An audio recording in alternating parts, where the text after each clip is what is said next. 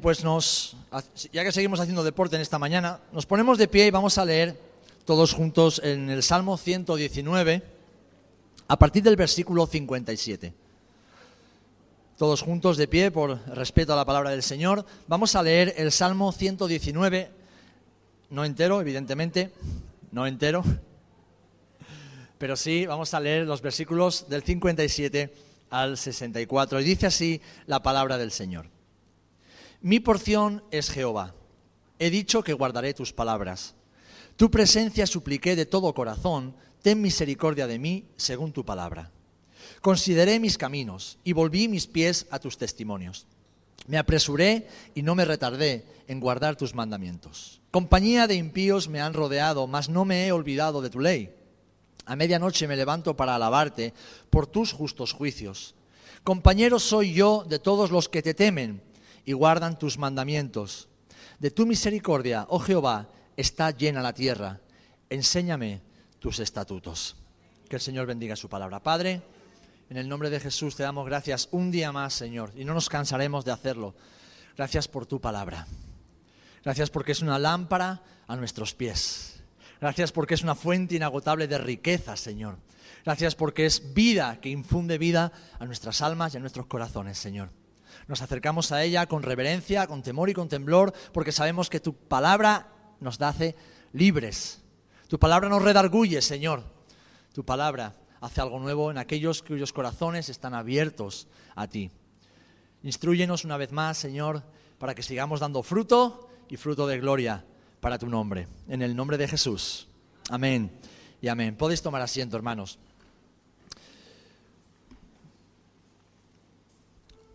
Vamos a seguir hablando del enfoque. Y veo que muchos de vosotros, al igual que yo, necesitáis gafas para ver. ¿eh? Necesitáis gafas para ver. Luego hablaremos de tus gafas y de las mías. ¿Sabéis? Hay muchos factores que determinan el éxito o el fracaso en nuestras vidas. Factores que condicionan nuestro caminar con Jesús y el desarrollo de los acontecimientos en nuestra vida cada día. Pero entre todos esos factores que hay en, nuestro eh, caminar con Cristo, hay uno que destaca y es el enfoque. Es el enfoque con el que vivimos y caminamos cada uno de nuestros días. Y sabéis, leyendo el, el libro de los Salmos, y en concreto este Salmo 119 que es tan extenso, podemos decir que este hombre tenía un enfoque claro, Dios y su palabra, el Señor y sus mandamientos estaba enfocado en el Señor, en su palabra y en cumplir la voluntad del Señor.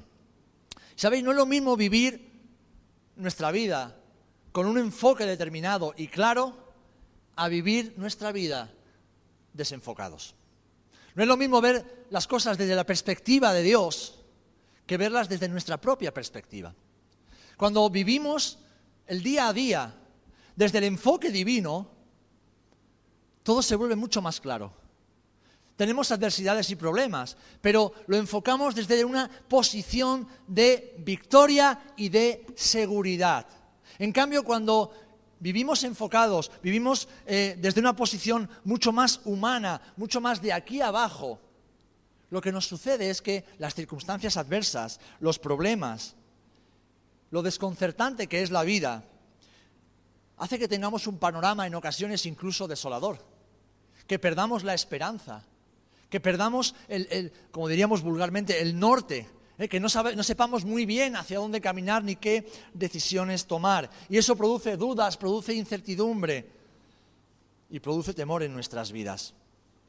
Sabéis, hermanos, la Biblia, si la leemos con detenimiento, vemos a muchos hombres y mujeres que vivieron con un enfoque claro y esto les permitió alcanzar promesas en el Señor. Hombres y mujeres como tú y como yo, débiles, frágiles, con sus temores, con sus luchas, con sus inseguridades, con dificultades que debieron, afrontar cada día, pero que, enfocados en el Señor, les permitió o les permitieron alcanzar el éxito, alcanzar promesas, cumplir propósitos en Dios. ¿Y saben por qué? Porque es una cuestión de enfoque. Tu vida y mi vida es toda una cuestión de enfoque. ¿En qué estás enfocado, hacia dónde estás mirando y cómo lo estás haciendo. En primer lugar, el enfoque marca la diferencia. David, por favor, el enfoque marca la diferencia. Totalmente, absolutamente. Tu enfoque marca la diferencia en tu vida. En Proverbios 29, versículo 18, leemos algo que escribió el rey Salomón. Dice, donde no hay visión, el pueblo se desenfrena, pero bienaventurado es el que guarda la ley. Y voy a las gafas. Muchos de vosotros como yo necesitáis gafas para poder leer, para poder ver el móvil, para poder vivir, para poder vivir. Nosotros sabemos lo importante que es tener no solamente gafas, sino que nuestras gafas tengan la graduación correcta. ¿Sabéis? En cuanto me las he quitado, ha ocurrido un milagro. Todos sois guapísimos. ¿Por qué? Porque os veo con los ojos de la fe y del corazón. No, es broma. Sois siempre guapos. Ha pasado algo, de repente mi visión se ha desenfocado y me cuesta incluso ver bien el rostro del oide que está en la primera fila. Veo colores, veo formas, intuyo rostros, pero no te puedo mirar a los ojos porque no te veo los ojos. No te puedo sonreír y saber que me estás sonriendo porque no veo tu sonrisa. Si alguno quiere sacarme la lengua, que aproveche ahora porque no lo voy a ver. Mi visión defectuosa me hace, eso sí lo oigo, eso sí, eso sí lo oigo. Mi visión defectuosa me impide ver correctamente, veo completamente desenfocado. ¿O me, pasa solo a mí? No, ¿verdad? Los que, los que lleváis gafas sabéis de lo que estoy hablando. Fijaros, desenfocados, la vida se vuelve muy difícil. La vida se vuelve muy, muy difícil. De hecho, hay muchas cosas que ni siquiera podemos hacer. Yo no puedo conducir sin gafas, no puedo leer sin gafas, no puedo disfrutar de un hermoso paisaje sin gafas, no puedo ver el móvil, no puedo ir al cine a ver una película sin gafas. Para algunos incluso es peligroso porque caminamos por la calle sin gafas y lo más fácil que nos puede pasar es que tropecemos, que topemos con algo que no hemos visto y que nos hagamos daño. Es más, para la mayoría de nosotros, ni siquiera sería posible trabajar si no llevamos gafas. Tendríamos una vida extremadamente difícil. Qué importante es ver bien, ¿verdad? Qué importante es estar bien enfocados. Ahora, traslada esto a tu vida espiritual. Traslada esto a tu discernimiento espiritual. Traslada esto a cómo tú vives tu vida cristiana como hijo e hija de Dios pues las consecuencias son mucho peores. Las consecuencias son mucho más dramáticas. Porque tu visión y mi visión está completamente distorsionada. Nos estamos perdiendo lo bueno de la vida. Nos perdemos realmente todo aquello bueno que Dios tiene para nosotros. Saben, estábamos orando antes. Señor, no siento tu amor. Señor, me, cuesta sentirme amado por ti. Y yo me venía a la mente unas palabras del apóstol Pablo. En la Biblia no dice en ningún momento que debemos sentir el amor de Dios, aunque lo sentimos, porque Dios se manifiesta y somos seres emocionales y sentimos el amor de Dios. Pero Pablo decía, yo sé, yo sé, yo sé en quién he creído. Yo sé en quién he creído. Es decir, yo sé que Dios me ama. No siempre lo siento, pero yo sé que Dios me ama. ¿Saben lo que eso es? Eso es enfoque. No siempre siento a Dios, pero yo siempre sé que Dios me ama. Porque no me baso en mí, no estoy enfocado en mis emociones, en mis sentimientos, estoy enfocado en su verdad, estoy enfocado en su palabra, estoy enfocado en Él y Él no miente. Y Él me ha dicho que me ama. Entonces, cuando no sentimos el amor de Dios por el motivo que sea, y nos pasa a todos, no es porque Dios no nos esté amando, es porque estamos desenfocados del amor de Dios. Porque nuestro corazón está en otro lugar. Nuestra mente está posicionada, está mirando, está pensando en otras cosas. Nuestros ojos no están mirando a Jesús. Porque saben, todas las personas que se encontraron con Jesús cara a cara experimentaron lo mismo si venían con un corazón sincero. Todas se sintieron amadas por el Maestro. Algunas confrontadas, otras ofendidas, porque sus corazones no iban buscando al Dios verdadero. Pero aquellos que fueron buscando a Jesús de corazón, todas experimentaron el amor de Jesús. Es que vivir desenfocados, mis amados, vivir con una graduación equivocada en nuestros ojos espirituales, nos hace tener una visión distorsionada de quién es Dios, cómo es Él y cómo el Señor hace las cosas. Y esto repercute en la visión que tenemos de nosotros mismos. Repercute en la visión que tenemos de nuestra propia identidad como hijos e hijas de Dios, como hombres o como mujeres de Dios. Y nos lleva, evidentemente, a vivir vidas basadas en lo que sentimos, en lo que creemos, en lo que pensamos y no en lo que Dios dice que somos, que podemos hacer y que podemos llegar a alcanzar. Por eso es tan importante, mis amados, el enfoque. Porque si vivimos enfocados correctamente, si vivimos con nuestros ojos fijos en Jesús y en su verdad, si vivimos con nuestros oídos atentos a las palabras de Jesús cada día, si vivimos con nuestro corazón rendido a los pies del Maestro cada día, empezaremos a pensar bien, empezaremos a sentir bien, empezaremos a ver bien y por lo tanto a actuar bien. La canción que hemos cantado nos habla precisamente de esto. Un pámpano solo puede dar fruto cuando está injertado, cuando está pegado a la vid. El origen del fruto no es el pámpano, el origen del fruto es la vida que produce la vid. Así que para vivir la vida que Cristo tiene para ti y tiene para mí, tú y yo debemos vivir siempre pegados a Él, con los ojos puestos en Él. Amén. La palabra visión que hemos leído en este eh, versículo de Proverbios significa literalmente revelación profética o revelación o profecía. Y es una revelación que trae dirección. Y fijaros, dice que el pueblo que no tiene visión, que no tiene revelación, no tiene dirección. Y por lo tanto, hemos leído que se desenfrena. Es una revelación que Dios nos da de quién es Él, para que sepamos quiénes somos nosotros y por lo tanto caminar conforme a la semejanza de Cristo en nosotros y cumplir así su voluntad. Y la palabra nos dice de nuevo que quienes reciben esa revelación y la cumplen son bienaventurados. Es decir, doblemente felices. Ahora bien, aquí estamos en algo que entra en conflicto con lo que vivimos cada día. Sabes, vivimos en un mundo que nos promete una falsa felicidad. Entonces, en este mundo, si tú tienes muchos bienes materiales, supuestamente serás feliz. Si tú tienes el trabajo de tus sueños, supuestamente serás feliz. Si tienes la familia soñada, supuestamente serás feliz. Si tienes amigos, tienes reconocimiento social, si tienes éxito en el ministerio, supuestamente serás feliz. Pero eso es una mentira, es una falacia. Porque lo único, el único que puede hacernos verdaderamente feliz es Jesús y su presencia en nosotros.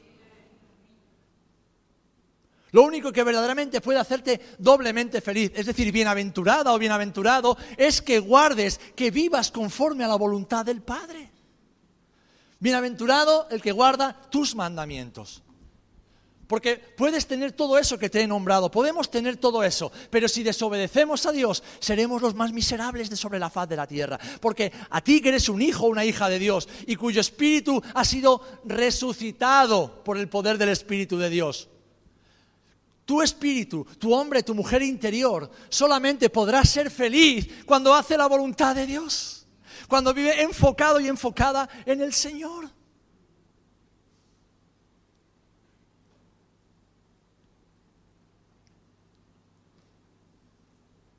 ¿Qué le sucede a un caballo cuando se desboca? Cuando se desenfrena. ¿Que se hace daño? Por eso, mis amados, es tan importante un buen enfoque, porque cuando vivimos enfocados en el Señor, caminamos seguros. Vamos alcanzando objetivos en la vida, no nuestros objetivos, sus objetivos para nosotros. Y eso nos hace inmensamente, inmensamente felices, bienaventurados. Amén. Los que viven enfocados en el Señor y en su palabra, cumplen los propósitos eternos de Dios para sus vidas. Y es que el enfoque, mis amados, marca totalmente la diferencia en la vida de un creyente, de un hijo y de una hija de Dios. Es tan importante. ¿A cuántos os ha pasado de levantaros por la mañana y sentiros, sin haber hecho nada todavía, sin que nada haya pasado, y sentiros los más miserables del mundo? De levantarte, hoy no quiero vivir, hoy no quiero saber nada, hoy estoy amargado. Nos ha pasado a todos alguna vez. Y no sabes muy bien por qué, porque has dormido ocho horas a pierna suelta, la noche antes cenaste bien, tienes a tu esposa, a tu esposo o a tus hijos cerca, o sea, tu vida está bien, pero te levantas por la mañana y te sientes un miserable. Eso pasa, eso pasa muchas veces. No le encuentras sentido y propósito a la vida. Tal vez porque cuando nos acostamos, no nos acostamos con nuestros ojos y nuestro corazón en el Señor. Nos acostamos pensando en muchos problemas que hemos tenido que resolver en el día. Nos acostamos pensando en el gran éxito que hemos alcanzado en ese día. Nos acostamos pensando y dándole gracias a Dios por los muchos miles de euros que tenemos en el banco. Nos acostamos pensando en muchas cosas, buenas y malas. Pero no nos acostamos habiendo pasado unos minutos enfocándonos en el Maestro. Te lo voy a dejar como un consejo, y no un consejo religioso. No te acuestes ni un solo día sin hablar unos minutos con Jesús. Y no te levantes y no pongas un pie fuera de la cama sin encomendar tu vida a tu Señor. Te aseguro que tus días van a cambiar. Porque es una cuestión de enfoque. Es una cuestión de enfoque. Y quiero hablaros ahora acerca del enfoque de Jesús. El enfoque de Jesús. Este año el Señor nos está hablando especialmente con un pasaje que encontramos en eh, Hebreos capítulo 12.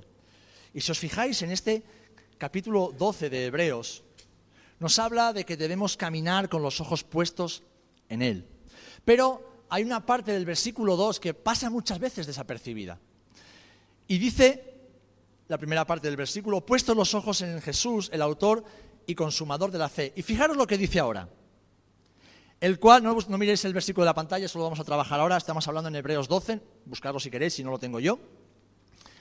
Dice, el cual, por el gozo puesto delante de él, sufrió la cruz, menospreciando el oprobio, y se sentó a la diestra de Dios por el gozo puesto, ¿dónde? Delante de él. Es decir, Jesús vio algo que nadie más veía. Jesús tenía sus ojos puestos en un lugar que nadie sabía, que nadie conocía, que nadie comprendía hasta ese momento y nosotros ahora podemos entender por la palabra del Señor. Dice que tenía un gozo puesto delante de él. Jesús estaba enfocado hacia un lugar. Jesús tenía un objetivo, estaba determinado en algo y dice que por el gozo por el gozo. Por el gozo. No dice por el amor hacia ti y hacia mí. Dice por el gozo. ¿Cuál era el gozo de Jesús? ¿Cuál era el enfoque de Jesús? ¿Cuál era el objetivo de Jesús? Hacer la voluntad de su Padre. El hacer la voluntad de su Padre lo iba a llevar a la cruz, lo iba a llevar a la encarnación, lo iba a llevar al desprecio, al maltrato, a la humillación. Pero todo eso le produjo gozo porque era hacer la voluntad de su Padre. Este era el enfoque de Jesús, hacer la voluntad de su Padre. Y por eso es que por este gozo puesto delante de Él, por este enfoque claro y determinado, Él fue capaz de vivir en santidad, morir en perfección y resucitar en gloria. Ahora bien, Jesús que es nuestro ejemplo, lo hizo todo con un propósito, porque Dios todo lo hace con un propósito. Y este propósito y enfoque lo encontramos en el versículo que tenéis en la pantalla, que vamos a leer a continuación, y que todos conocéis seguramente. Lo encontramos en Filipenses, capítulo 2. Y aquí el apóstol Pablo está desgranando el enfoque de Jesús el enfoque de Jesús. A partir del versículo 6 leemos, El cual, vamos a leer el 5, haya pues en vosotros este sentir que hubo también en Cristo Jesús, el cual, siendo en forma de Dios, no estimó el ser igual a Dios como cosa a que aferrarse, sino que se despojó a sí mismo, tomando forma de siervo, hecho semejante a los hombres, y estando en la condición de hombre, se humilló a sí mismo, haciéndose obediente hasta la muerte y muerte de cruz. ¿Sabéis? Los teólogos llaman este pasaje o estos versículos como el pasaje kenosis. Es un término griego sencillo que significa literalmente renuncia voluntaria. Y es para referirse a la encarnación de Jesús como hombre. ¿Por qué? Porque Jesús mismo dice que Él, nadie más, no fue el Padre, no fueron los, los seres humanos, Él mismo se despojó. Él mismo renunció, no a su divinidad, sino a muchos de los privilegios que Él tenía como Dios Hijo. Él mismo, por amor a ti, por amor a mí, pero sobre todo por el gozo puesto delante de Él de obedecer la voluntad de su Padre, se despojó.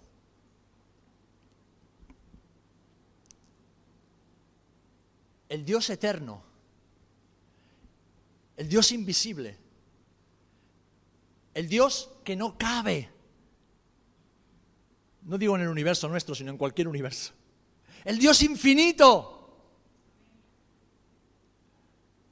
se encarnó en el vientre de una adolescente. Se autolimitó. Se hizo hombre. El Dios eterno. Aquel de quien dice la Escritura que los cielos de los cielos no lo pueden contener. Aquel que no tiene principio y que no tiene final.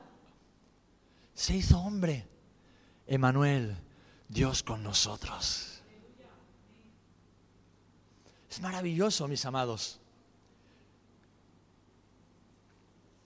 El apóstol Pablo lo que nos está diciendo es que aunque Jesús era Dios, no, no consideró esa igualdad a Dios o con Dios como algo para su propio beneficio, algo de lo que quiso sacar ventaja.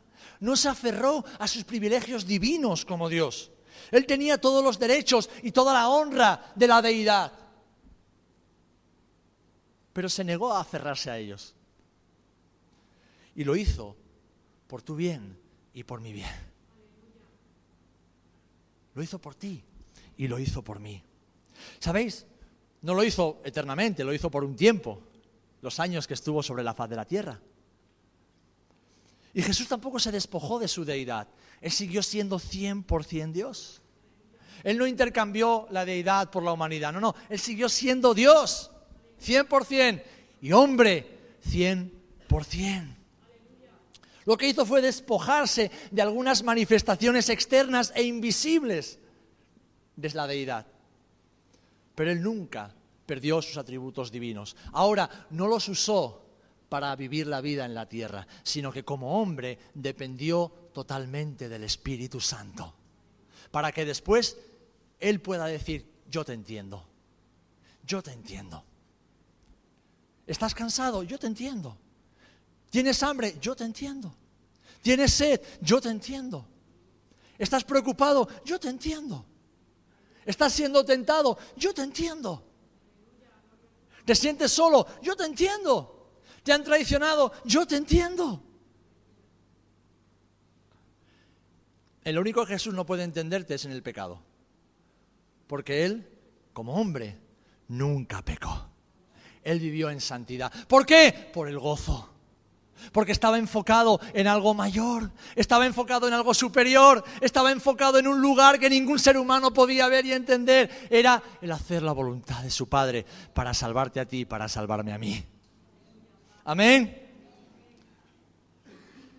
Jesús, por su propia voluntad, dejó el trono celestial. ¿Sabéis? Jesús desde la eternidad estaba sentado en el trono junto al Padre y tenía a miles de millones de seres creados y de ángeles diciendo, Santo, Santo, Santo, Dios Todopoderoso.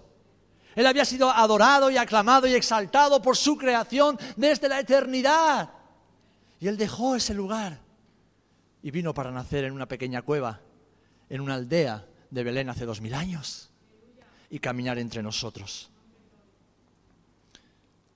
Tuvo hambre, como he dicho, tuvo sed, tuvo sueño, se cansó, pero él nunca dejó de ser Dios. Jesús se sometió voluntariamente a la voluntad del Padre. Dice Juan capítulo 5, versículo 19, no puede el Hijo hacer nada por sí mismo, sino lo que ve hacer al Padre, porque todo lo que el Padre hace, también lo hace el Hijo igualmente. Jesús era Dios, Él era Dios, podía hacer lo que quisiera, pero dice que Él voluntariamente se sujetó, se sujetó al Padre. En ocasiones, Jesús incluso se despojó o renunció a cierta información que solamente el Padre tenía. ¿Os acordáis cuando le decían, Señor, ¿cuándo pasará eso? ¿Cuándo, será el advenimiento? ¿Cuándo, vendrás a establecer tu reino sobre la tierra? Lo leemos en Mateo 24, 36. ¿Y qué dice? Fijaros, Dios, hecho hombre, pero Dios, el día y la hora nadie sabe. Ni aun los ángeles de los cielos, sino solo mi Padre. ¿Qué está haciendo el Hijo? Se está autolimitando por amor a ti y por amor a mí. Jesús, por un tiempo, sacrificó sus riquezas eternas para que tú y yo fuéramos enriquecidos, para que tú y yo fuéramos bendecidos. ¿Dónde viven los reyes? ¿Dónde viven los reyes? En los palacios, ¿verdad? ¿Y cómo visten los reyes? ¿Cómo visten? No penséis los reyes de ahora, porque algunos son muy horteras. ¿eh? Pensad en los reyes de antigüedad, con las mejores ropas, con joyas, coronas. Se distinguía fácilmente a alguien importante. Imaginaros a un rey. ¿Cómo se vistió Jesús? ¿Dónde vivió Jesús? Tú y yo preocupados por la casa, y Jesús no tenía ni dónde recostar la cabeza por las noches. Tú y yo preocupados por la comida, la bebida, y Jesús con su túnica caminando por los polvorientos caminos de Israel. Hermanos, Él se despojó de sus riquezas por un tiempo para que tú y yo fuéramos enriquecidos. Como el único ser humano que no pecó, Jesús tomó nuestro lugar en la cruz y Jesús, escúchame bien, Jesús tomó ese lugar sabiendo que eso impondría un severo castigo sobre su vida. Cuando Jesús se encarnó, él ya sabía lo que le iba a pasar como hombre en la tierra. Él ya sabía. ¿Por qué? Por el gozo. Porque su enfoque estaba no en hacer su voluntad, sino en hacer la voluntad del Padre por amor a todos nosotros. La cruz, queridos hermanos, es un intercambio. La cruz es un intercambio. Quiero que entendamos esto. Tal vez lleves muchos años en la iglesia y todavía no comprendas esto. La cruz es un intercambio. ¿Por qué? Porque en esa cruz tenías que estar tú y tenía que estar yo. En esa cruz teníamos que haber sido clavados tú y yo y nadie más. Pero eso fue un momento de intercambio. Y además fue un momento en el cual Jesús experimentó lo que ningún ser humano que haya conocido al Señor y que se haya, eh, haya, sido hecho hijo de Dios por la fe y por el sacrificio de Cristo, experimentaremos jamás. Tú puedes sentir a veces, ay Señor, me siento solo, pero nunca estarás solo porque Dios prometió estar contigo. Pero Jesús en ese momento de intercambio sí estuvo solo porque el Padre, descargando sobre él todo el pecado de la humanidad, tuvo que abandonarlo.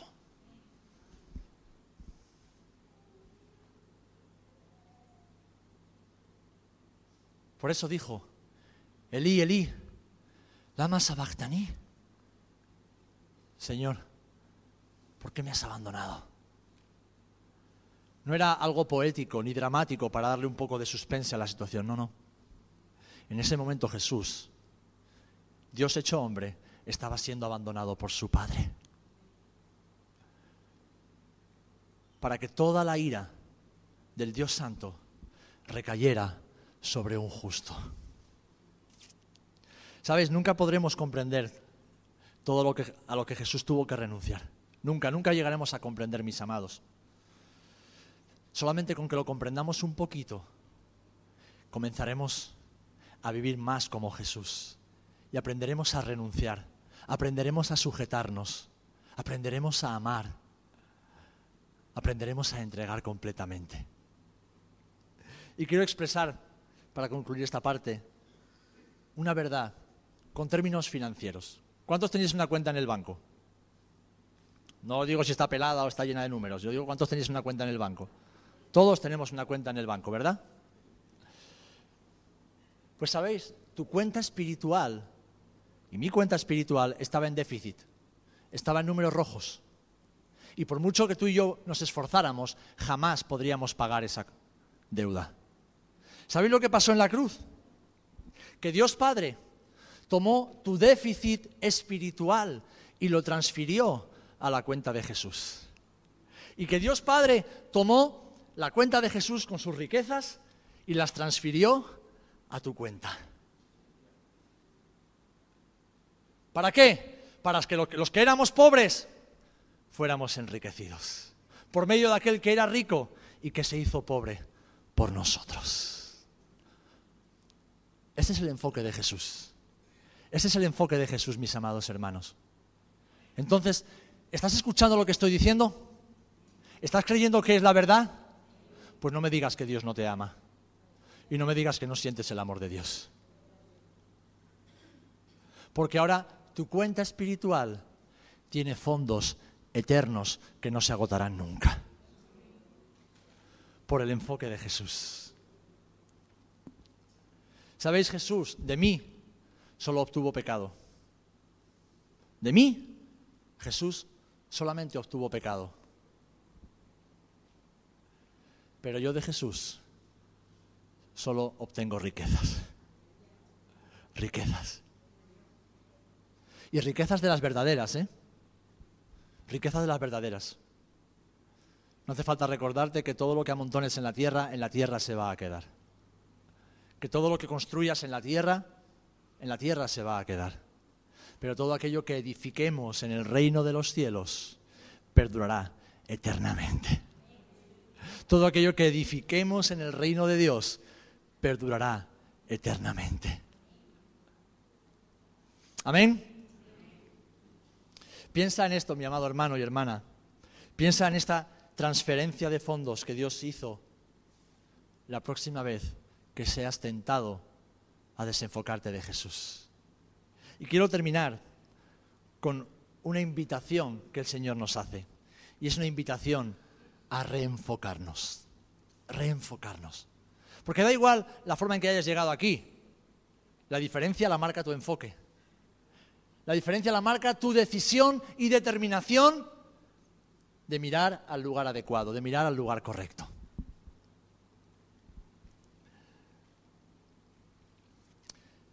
Juan capítulo 13, versículo 13 en adelante. Juan 13, del 13 en adelante.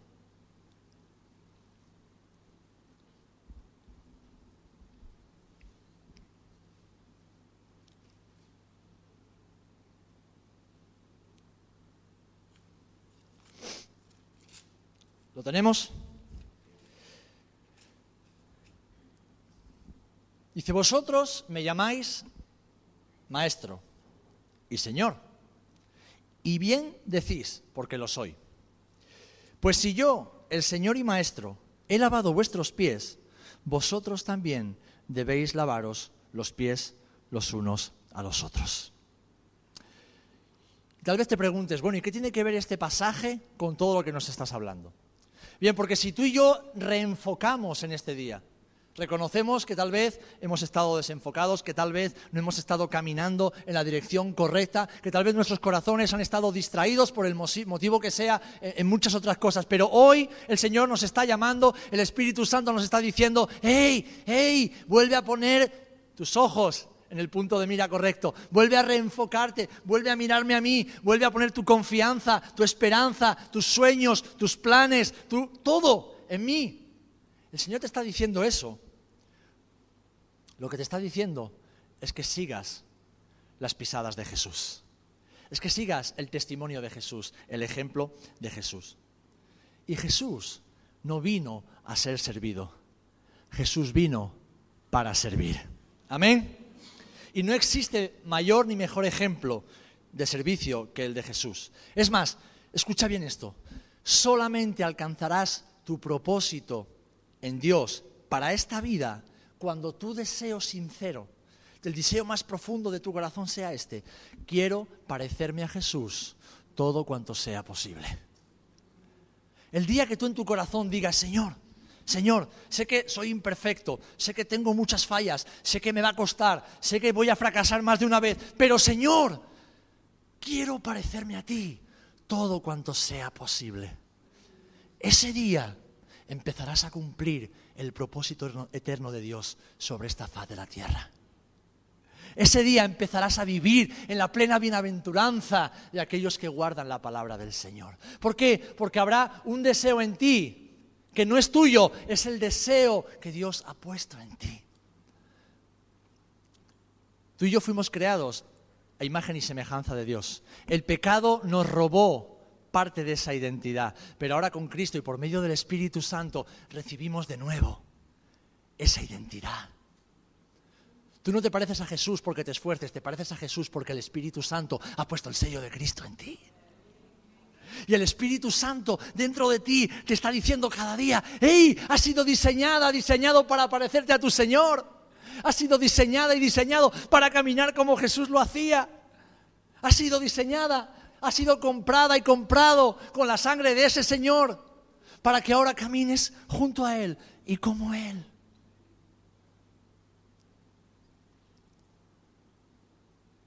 El Señor nunca llama a nadie a una vida egocéntrica. ¿Sabéis? La vida cristiana no se trata de lo que podamos obtener. La vida cristiana se trata de lo que podemos dar. Cuando vivimos centrados en lo que podemos obtener de Dios, nos morimos. Porque es que de Dios ya lo hemos obtenido todo. Estamos caminando en bucle, viviendo en círculo y nos morimos. La vida cristiana, la vida con Jesús, no se trata de lo que podemos obtener. Jesús no vino aquí a obtener algo. Jesús vino aquí a darlo todo. Y cuando Jesús dice, mírame a mí y sígueme a mí, lo que Jesús está diciendo, mírame a mí y entrégalo todo como yo lo hago. Qué pocos amenes, ¿eh? Claro, porque lo que estoy diciendo va en contra del espíritu del mundo al cual estamos expuestos todo el tiempo. El otro día hablaba con un hermano. Si preguntáramos cuánto tiempo muchos de nosotros leemos la Biblia durante la semana, nos escandalizaríamos porque muchos no abren la Biblia de domingo a domingo. Y todo lo que escuchan son mensajes erróneos, mensajes equivocados, mensajes contaminados por el mundo y el espíritu del mundo. Y media hora o una hora que puedan escuchar de palabra a la semana aquí no puede compensar toda la basura que escuchamos constantemente en nuestra vida diaria. No puede compensarla. Por eso cuando hablamos de entrega, hablamos de sacrificio, hablamos de dar, no entendemos o nos cuesta entender o no queremos escuchar. Porque es un mensaje, contrario a lo que estamos escuchando todo el tiempo. El mundo lo que va a decirte es que seas feliz. Y para ser feliz, haz lo que te da la gana y no cuentes con nadie más. Y eso es antibíblico. El mundo te va a decir que llenes tu vida de bienes materiales, de cosas que, que te gusta hacer, que serás feliz. Y te está engañando. El mundo te está diciendo que lo importante es tu felicidad y tu bienestar y cada uno que se busque la vida. Pero eso no es verdad.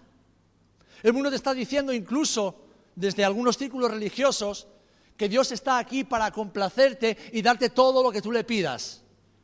Y eso no está en la Biblia, eso no es verdad. Por eso, hermanos y hermanas, cuando nos reenfocamos y miramos a Jesús, recordamos algo importante. Recordamos que tu vida y mi vida es una vida llamada a la entrega personal a Dios, a vivir entregados al Señor. Es una vida llamada a cuidar de las necesidades del prójimo. Y es una vida llamada a vivir entregados al ejemplo de Jesucristo. Totalmente entregados a Él. Ese fue su enfoque y ese ha de ser tu enfoque y el mío. Fijaros, alguien puede pensar, bueno, pero Oye, que Jesús lavara los pies es algo simbólico. No, no, no, no, no, no, no, no. Es una de las enseñanzas más poderosas que encontramos en la Escritura. ¿Sabéis? En el Antiguo Oriente era costumbre que cuando alguien llegaba de visita a una casa, se le lavaran los pies antes de entrar. ¿Por qué? Porque las personas caminaban con sandalias y los caminos en aquella época pues eran desierto, eran polvorientos. Entonces las personas siempre tenían los pies sucios, siempre. Y como allí no comían en mesas y sillas como nosotros, sino que comían recostados en el suelo, pues claro, no era muy higiénico eh, comer con los pies sucios al lado de la comida del compañero. Entonces, ¿qué pasaba? Que en cada casa había sirvientes o esclavos. Y siempre el esclavo o el sirviente de rango más inferior, es decir, el último que había llegado o el que no pintaba nada, ese estaba en la puerta esperando con un lebrillo y una toalla de lino y se ponía de rodillas y allí se humillaba. No era bastante con ser esclavo, sino que tenía que limpiar los pies llenos de mugre, de suciedad, de callos, de uñas encarnadas. No había podólogos en aquella época. Imaginaros qué trauma para ese pobre hombre o mujer tener que lidiar con eso. Es decir, el del escalafón más bajo era el que hacía esa labor. Por eso cuando Pedro ve a Jesús haciendo eso en la cena de, de, Pascua, se escandaliza. No, no, Señor, por favor. Te acabo de decir que tú eres mi maestro. Tú eres mi Señor. ¿Cómo, voy a dejar que tú hagas eso? ¿Y qué le dice Jesús? Mira, pues si no dejas que yo te lo haga, conmigo no, no tienes nada que hacer. Si no dejas que yo haga esto, tú no eres de los míos. ¿Qué nos está diciendo el Maestro, queridos hermanos? Jesús nos está enseñando que una vida enfocada completamente en Él es una vida entregada a Él y a los demás. Una vida que no desprecia ninguna labor, ningún servicio, por muy bajo que parezca, porque en la casa del Señor y en la vida cristiana no hay un servicio demasiado bajo, no hay una labor demasiado indigna, ninguna, ninguna, porque estamos siguiendo el ejemplo del Maestro. Ahora, Termino con la última frase, porque de nuevo aquí encontramos bienaventurados seréis. ¿Cuándo dice que seremos bienaventurados? Si las hiciereis. Es decir, si seguís mi ejemplo, si guardáis mis mandamientos, si cumplís con mi palabra, si cumplís con mi voluntad, entonces seréis bienaventurados, seréis doblemente felices. El Señor no nos dice que pensemos en servir a otros, ni que nos va a bendecir porque pensemos en servir. Tampoco nos va a bendecir cuando hablemos de que tenemos que servir, ni cuando analicemos la posibilidad de servir a los demás. El Señor nos dice que nos bendecirá con bienaventuranza cuando vivamos entregados a servirle a Él y servir a los demás. Y eso es una vida con enfoque. Eso es una vida con enfoque. Este fin de semana, y no me quiero poner como ejemplo, sino como un ejemplo. A mí no me tocaba estar con las chicas, aunque me lo he pasado pipa, ¿verdad? Tengo ojeras por vuestra culpa, pero me lo he pasado pipa. Y uno de los líderes de jóvenes que tenía que ir no ha podido ir por el trabajo. Y hablando con mi mujer, ¿cómo hacemos? No vamos a dejar a las niñas solas, tienen que ir. Es el lugar donde Dios las va a administrar. Saben, yo estaba allí con las niñas pasando mucho calor porque hizo calor, ¿verdad, chicas? Y un momento en la carne yo pensé, con lo bien que estaría yo con mi mujer en la playa. Viernes por la tarde, llevo una semana que he dormido menos que el reloj del ayuntamiento. Qué bien estaría yo con mi mujer en la playa. Oye, yo me merecía por lo menos una tarde en la playa, ¿no? Un ratito, con mi mujer, que llevaba todas las semanas sin verla, porque estos del departamento de misiones son una secta. La tienen absorbida. No la veo nada. Veo más a algunos hermanos que a mi mujer. Y digo, y de repente, entonces, humanamente, yo me confieso delante de vos, yo no quería estar con las chicas en el, en el campamento. Yo quería estar en mi casa con mi mujer. ¿Y qué me dice el Señor? Pues os voy a decir lo que me dijo. Y a mí, ¿qué me importa lo que tú quieras, chaval? ¿No ves que no se trata de ti? ¿No se trata de tu tiempo? ¿No se trata del descanso que tú crees que te mereces? No se trata de ti. ¿Tú no me has dicho que me amas? Digo, sí, Señor. ¿Tú no me has dicho que me quieres servir? Sí, Señor. Pues cállate la boca y haz lo que tienes que hacer. Entonces no me pongo como ejemplo, me pongo como un ejemplo. Porque como yo, hay muchos hermanos y hermanas que actúan de esa manera. Entonces cuando decimos, Señor, tú eres mi Salvador, ¿Cuántos decimos a Jesús nuestro Salvador? Contesto esta pregunta, pero después de pensarlo bien. ¿Cuántos decimos que Jesús es nuestro Señor?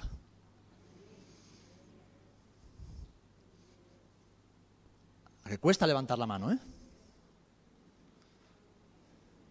Cuesta levantar la mano. ¿Está bien o no? Que, lo, que lo diga, que lo diga con todas las consecuencias. No, no estoy diciendo que esté mal, ni mucho menos. Yo lo estoy levantando. Jesús es mi Señor. ¿Por qué? Porque hace tiempo ya que renuncié a mi voluntad. No se trata de lo que yo quiero. Y no vean lo que me cuesta renunciar a mi voluntad cada día. Como lo mismo que te cuesta a ti. Pero al final, mis amados, es una cuestión de enfoque. Es una cuestión de enfoque. ¿Saben? Yo confío en que todos los que estemos aquí, un día estaremos con Jesús. Amén. Estaremos con Jesús. Y yo no tengo miedo de que el Señor me riña porque hice esto, hice aquello, pues que no, no, no va por ahí la cosa.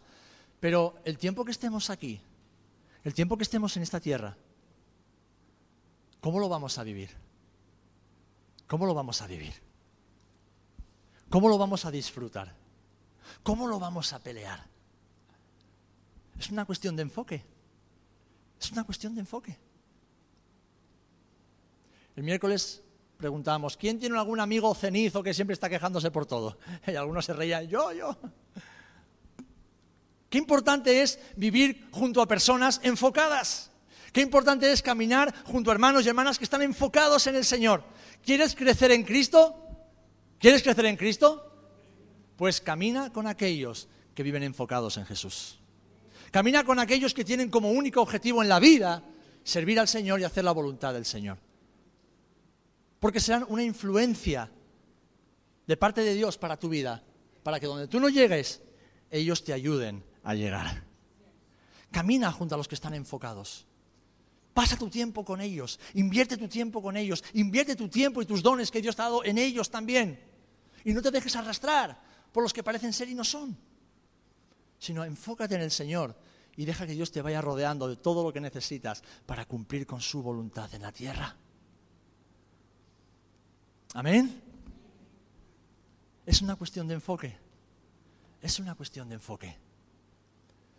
Jesús tuvo un enfoque claro. El enfoque de Jesús marcó la diferencia en su vida y la marcó por toda la eternidad. Ahora tú y yo somos llamados a reenfocarnos en el Señor sin importar lo que hayamos hecho ni dónde hayamos estado. Jesús no está aquí para condenar, como bien decía antes Loide, no está aquí para echar en cara, no está aquí para... No, no, no, no, no, no. Jesús está aquí para decir, chicos, la carrera sigue en marcha. ¿eh? No hemos terminado todavía. Todavía queda mucho. Sí, yo vengo pronto, pero aún queda mucho por vivir. Vamos a seguir viviéndolo juntos. Recuerda tus primeros años con el Señor. Recuerda ese celo que había en tu corazón, recuerda ese amor, esa llama que ardía y cómo Dios hacía cosas nuevas cada día simplemente porque estabas abierto a ello. Pues retoma ese camino, hermano y hermana. Retoma ese camino. Retoma ese momento. El Señor te está esperando en ese momento para que vuelvas de nuevo a la bienaventuranza de aquellos que guardan sus mandamientos. Amén. Amén. Bien, pues vamos a ponernos de pie y orar para encomendar nuestros corazones al Señor y que esta palabra, esta palabra que a mí me infunde ánimo, me, mira, fijaros, me he animado escuchándome a mí mismo y mira que me aburro de escucharme a mí mismo, ¿eh? Pues según iba compartiéndola me estaba animando más. Digo, Señor, que sí, que sí, que hay que reenfocarse, que hay que mirarte a ti, ¿eh? que hay que vivir por ti, que hay que vivir para ti, que ninguna otra vida vale la pena, amén.